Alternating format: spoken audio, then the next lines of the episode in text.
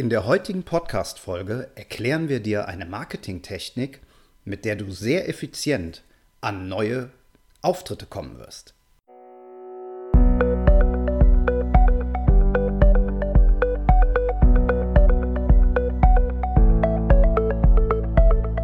Willst du mehr Erfolg als Zauberkünstler haben? Bessere Shows? Mehr Buchungen? Höhere Gagen? Dann ist der Trickverrat Podcast genau das Richtige für dich. Albin Zinecker und Ingo Brehm von den Zaubertricksern verraten dir hier jede Menge Tipps und Tricks, wie du deine Zauberei erfolgreicher machst. Du findest uns im Internet unter www.trickverrat.de. Hallo, hier ist Ingo von den Zaubertricksern und ich möchte heute über eine Marketingtechnik sprechen, die ganz im Gegensatz zu dem Online-Marketing über das wir in der letzten Folge gesprochen haben, also insbesondere zum Marketing in sozialen Netzwerken und auf Facebook, vollständig offline funktioniert, außer dass du vielleicht ab und zu mal eine E-Mail schreiben wirst. Es geht um das Thema Huckepack-Marketing. Zunächst mal solltest du verstehen, dass deine Zielgruppe natürlich nicht dir alleine gehört, sondern deine Zielgruppe, für die du gerne zaubern möchtest, also die Menschen, für die du auftreten möchtest, die haben natürlich noch mit ganz vielen anderen Leuten, mit anderen Firmen, mit anderen Dienstleistern zu tun. Da fallen einem natürlich ganz vorneweg die Veranstaltungslocations ein. Sei es nun Hotels oder Restaurants oder auch spezialisierte Veranstaltungslocations. Dann gibt es Caterer. Es gibt Party-Service. Es gibt für die Hochzeitszauberer natürlich auch die Konditoren, die die Hochzeitstorte machen. Bleiben wir mal bei den Hochzeitszauberern. Äh, da speziell fällt mir natürlich noch ein, der Juwelier, der die Trauringe herstellt. Natürlich Brautmodengeschäfte und natürlich auch die Floristen.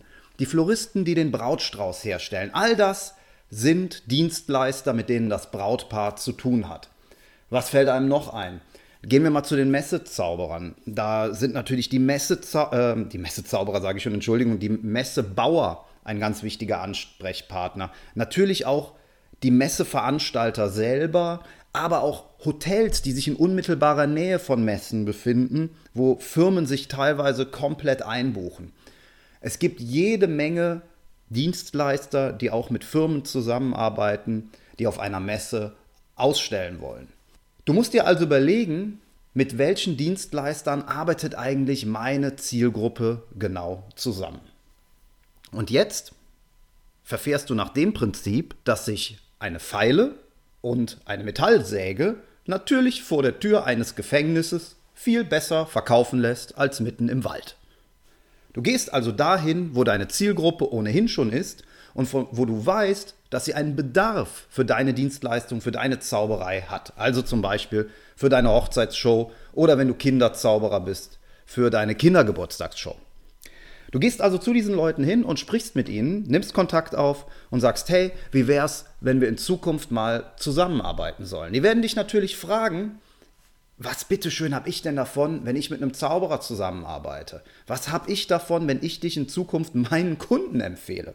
Und als erstes könnt ihr denen mal erklären, dass es natürlich auch für sie von Vorteil ist, wenn sie nicht einfach nur ihre Dienstleistung anbieten, sondern wenn sie sagen können, hey, du bekommst von mir nicht nur ein super geniales Buffet geliefert mit Top-Zutaten und einem Flammlachs und was weiß ich nicht allem, sondern ich habe auch noch richtig, richtig gute Zauberer in petto. Ja? Das sind richtig gute Leute oder ein richtig guter Zauberer und die biete ich dir mit an oder da gebe ich dir jetzt mal hier die Visitenkarte und da gebe ich dir noch das Prospekt dazu, dann rufst du die mal an, bestellst einen schönen Gruß von mir und dann machen die dir sogar einen Sonderpreis. Ihr könnt da auf verschiedenen Ebenen arbeiten.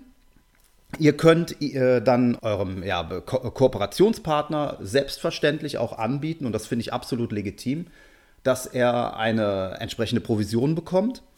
Im Endeffekt ist das nichts anderes als bei Agenturen. Eine Agentur bekommt auch zwischen 10 und 30, einige sogar 35 Prozent von eurer Gage. Dementsprechend kann man natürlich auch sagen, so, der Empfehlungsgeber bekommt auch einen entsprechenden Anteil von der Gage. Ich würde euch aber dringend empfehlen, hier nicht mit Prozenten zu arbeiten. Das hat folgenden Grund. Es gibt immer dann im Nachhinein möglicherweise so ein paar Unklarheiten, gerade wenn man sich nicht so gut versteht. Ja, man, ja, man fühlt sich vielleicht auch so ein bisschen ja, verlockt zu sagen, ah, es gab nur 500 statt 1000 Euro und deshalb gibt es heute nur 50 Euro statt 100 Euro. Ja, gerade mal in schlechten Zeiten. Und da kann ich euch nur von abraten. Also, wenn ihr so eine Kooperation eingeht, dann seid ehrlich und immer gerade heraus und seid vor allen Dingen von vornherein auch klar darüber, was ihr zahlen werdet und wie viel. Wir haben beste Erfahrungen damit gemacht, indem wir einen festen Betrag anbieten. Ja, also indem wir einfach sagen, für jede Empfehlung gibt es 100 oder 200 Euro. Wenn du jetzt die Hände über dem Kopf zusammenschlägst und sagst, was, um Himmels Willen 200 Euro, dann ist ja nichts mehr von meiner Gage da. Dann sind wir im Thema für eine andere Podcast-Folge, nämlich Gagenhöhe. Aber das Ganze kommt natürlich auch darauf an, welche Zielgruppe du wiederum bedienst. Ja? Es ist natürlich völlig klar, dass du für die Vermittlung eines Kindergeburtstages wahrscheinlich keine 200 Euro Provision an den Empfehlungsgeber auszahlen wirst. Es sei denn, äh, du trittst auf einem sehr, sehr hochexklusiven Kindergeburtstag an. Aber bei einem größeren Event, bei einer größeren Firmenveranstaltung sind 200 Euro aus meiner persönlichen Sicht jetzt nicht ein so riesiger Betrag. Überleg auch mal, was die Höhe der Provision angeht, was du denn ausgeben müsstest, um ansonsten ohne die Hilfe eines Empfehlungsgebers an einen Kunden zu kommen. Ja? Wie würdest du sonst Werbung machen? Würdest vielleicht Facebook äh, Werbung machen, also bezahlte Werbung, oder du würdest Google AdWords schalten. Meinetwegen legst du Flyer aus oder lässt Plakate drucken, schaltest Anzeigen in der Zeitung oder was weiß ich. All das kostet ja Geld und ist sehr, sehr unspezifisch. Wenn diese Leute auf deine Anzeige stoßen, auf deine unspezifische Anzeige, dann werden sie dich erstmal googeln, sie werden sich angucken, was du anzubieten hast, dann rufen sie dich an, dann musst du in den Verkaufsprozess eintreten, musst sie überzeugen, deine Vorteile kommunizieren. Hast also ganz, ganz viel Arbeit. Wenn du einen Empfehlungsgeber hast, wir sind darauf, glaube ich, schon mal, ja, auf jeden Fall sind wir das schon mal, in unserer Folge über Empfehlungsmarketing eingegangen. Wenn du also einen Empfehlungsgeber hast, der dich deinem Kunden vorschlägt und sagt, hier, der Zauberer, den musst du buchen, der ist super, dann verkauft er dich vor. Ja, du umgehst diesen ganzen Weg, dass du denjenigen erst überzeugen musst, weil das übernimmt der Empfehlungsgeber ja schon für dich. Das heißt, der Kunde ruft dich an und hat sich im Grunde genommen schon fast entschieden, dich zu buchen. Ja, das Einzige, was dem vielleicht noch fehlt, ist ein vernünftiges Angebot und ein Preis und da so ein paar Details, was er jetzt genau von dir will und was du ihm genau anbietest. Ja, ein bisschen Beratung, dann nennst du einen Preis und zack, dann ist verkauft aber überzeugt von dir ist er schon. Und vor allen Dingen wird er nicht bei Google eingeben, Zauberer München und dann 20 Angebote raussuchen und die erstmal alle abtelefonieren oder per E-Mail anschreiben und sich dann überlegen, wen er davon nimmt, sondern er nimmt den, der ihm von dem Bekannten, mit dem er eh schon zusammenarbeitet, dem er ja eh schon vertraut, sonst würde er mit dem ja nicht zusammenarbeiten. Ja? Von dem nimmt er die Empfehlung an und wendet sich deshalb an dich. Ja, überleg das mal, wenn du deine Provision festlegst, die du deinem Empfehlungsgeber zahlen willst, was es dir eigentlich wert ist, einen Kunden, einen ja, praktisch schon überzeugten Kunden von ihm vermittelt zu bekommen. Und dann wirst du auch ganz anders über den Preis denken, denn du musst ansonsten oftmals viel, viel mehr Geld investieren, um entsprechende Abschlüsse zu generieren. Ja, wie kann man noch den Empfehlungsgeber überzeugen, zusammenzuarbeiten. Also zum einen eben dieser Vorteil, dass er ein bisschen was alles aus einer Hand anbietet, dann äh, die Tatsache, dass er selber Geld bekommt. Du kannst ihm aber auch anbieten, dass er seine Provision an den Kunden zurückgibt. Auch das haben wir schon mal erlebt. Da hat der Empfehlungsgeber gesagt, weißt du was, ich bekomme von dem Provision, nämlich 100 Euro. Das heißt, diese 100 Euro erlasse ich dir dann auf meiner Rechnung. Oder diese 100 Euro erlässt er dir direkt von seiner Gage. Da kann man verschiedene Modelle vereinbaren lassen. Das ist so eine Art Gutscheinprinzip. Ja? Der Empfehlungsgeber hat dann den Vorteil, dass er sagen kann, hey, schönen Dank, dass du bei mir das Essen gebucht hast, dass du bei mir die Location gebucht hast oder die Ringe, die Ringe für deine Hochzeit gekauft hast. Und als Dankeschön bekommst du von mir jetzt noch einen 100-Euro-Gutschein um diesen Zauberer zu buchen. Das könnt ihr von vornherein auch so machen. Ihr könnt also Gutscheine regelrecht drucken lassen mit eurer Internetadresse und gebt die dann an diese Kooperationspartner raus und sagt hier, Wenn du einen Abschluss hast mit einem Hochzeitspaar oder was auch immer dann da ist, einem Geburtstagskind in einem Indoor-Spielplatz, dann übergibst du bitte der Mutter, sobald du den Deal gemacht hast, noch so als kleines Dankeschön diesen Gutschein. Ja, da steht dann euer Angebot schon drauf. Und mit diesem Gutschein, das wisst ihr selber, wenn ihr einen Gutschein habt, gerade auch wenn es ein interessanter Betrag ist und nicht nur 5 Euro oder sowas, dann überlegt ihr schon, denkt, Mensch, das ist ein Schnäppchen, das ist interessant, dann gehe ich dahin. Und dann rufen die euch auch an und werden euch, wenn ihr dann gut seid im Verkaufen, auch buchen. Das ist überhaupt kein Problem.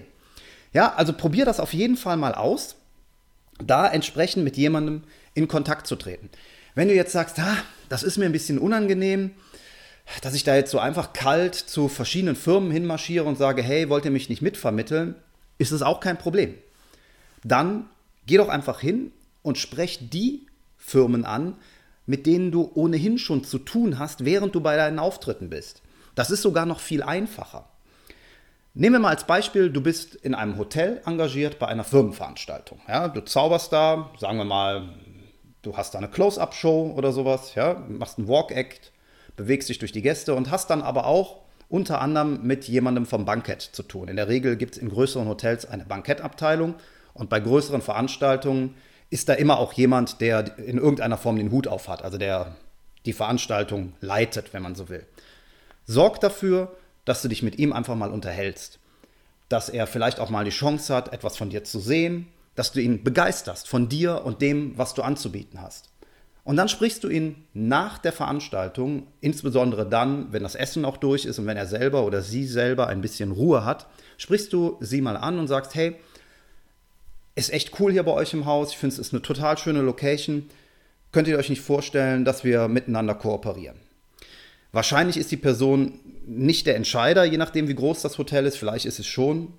Aber ich bin mir ganz, ganz sicher, wenn du gute Arbeit abgeliefert hast, und das bekommen diese Leute ja mit, ja, wenn die Leute begeistert sind, die Gäste und da Spaß dran haben, dann wirst du da auf jeden Fall keine Ablehnung erfahren, ja. Es macht keinen Sinn, das hat die Erfahrung auch gezeigt, dann schon alles klar zu machen an diesem Abend. Aber du hast dann schon mal den Fuß in der Tür. Du kennst dann schon den Herrn Müller oder den Herrn Meier. Lass dir eine Visitenkarte geben. Das ist wichtiger, als dass du deine Visitenkarte dort lässt. Und dann rufst du zwei Tage später da an und sagst: Hier, Herr Meier, Frau Müller, wir haben uns da und da bei der Veranstaltung getroffen. Wie wäre es denn, wenn wir mal einen Termin machen? Ich komme mal vorbei und wir sprechen mal über eine zukünftige Kooperation. Würde mich echt sehr, sehr freuen. Ihr werdet den Termin bekommen. Ihr werdet den Termin bekommen, weil ihr die Person persönlich kennt und ihr da nicht einfach kalt anruft und sagt, wer ist denn bei Ihnen verantwortlich? Und ihr werdet den Termin bekommen, weil sie gesehen hat, was ihr drauf habt. Vorausgesetzt natürlich, dass ihr was drauf habt.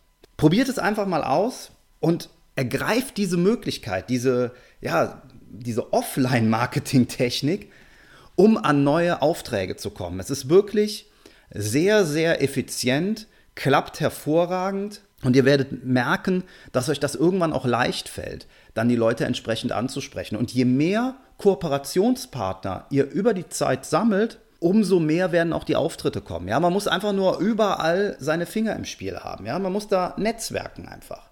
Der eine bekommt vielleicht Geld, der nächste bekommt Gutscheine und wieder einer, so Leute haben wir auch bei uns im Kooperationsnetzwerk, der macht das einfach nur, weil er euch gut findet und weil er euch unterstützen will. Probier es einfach aus, ich kann es nur empfehlen.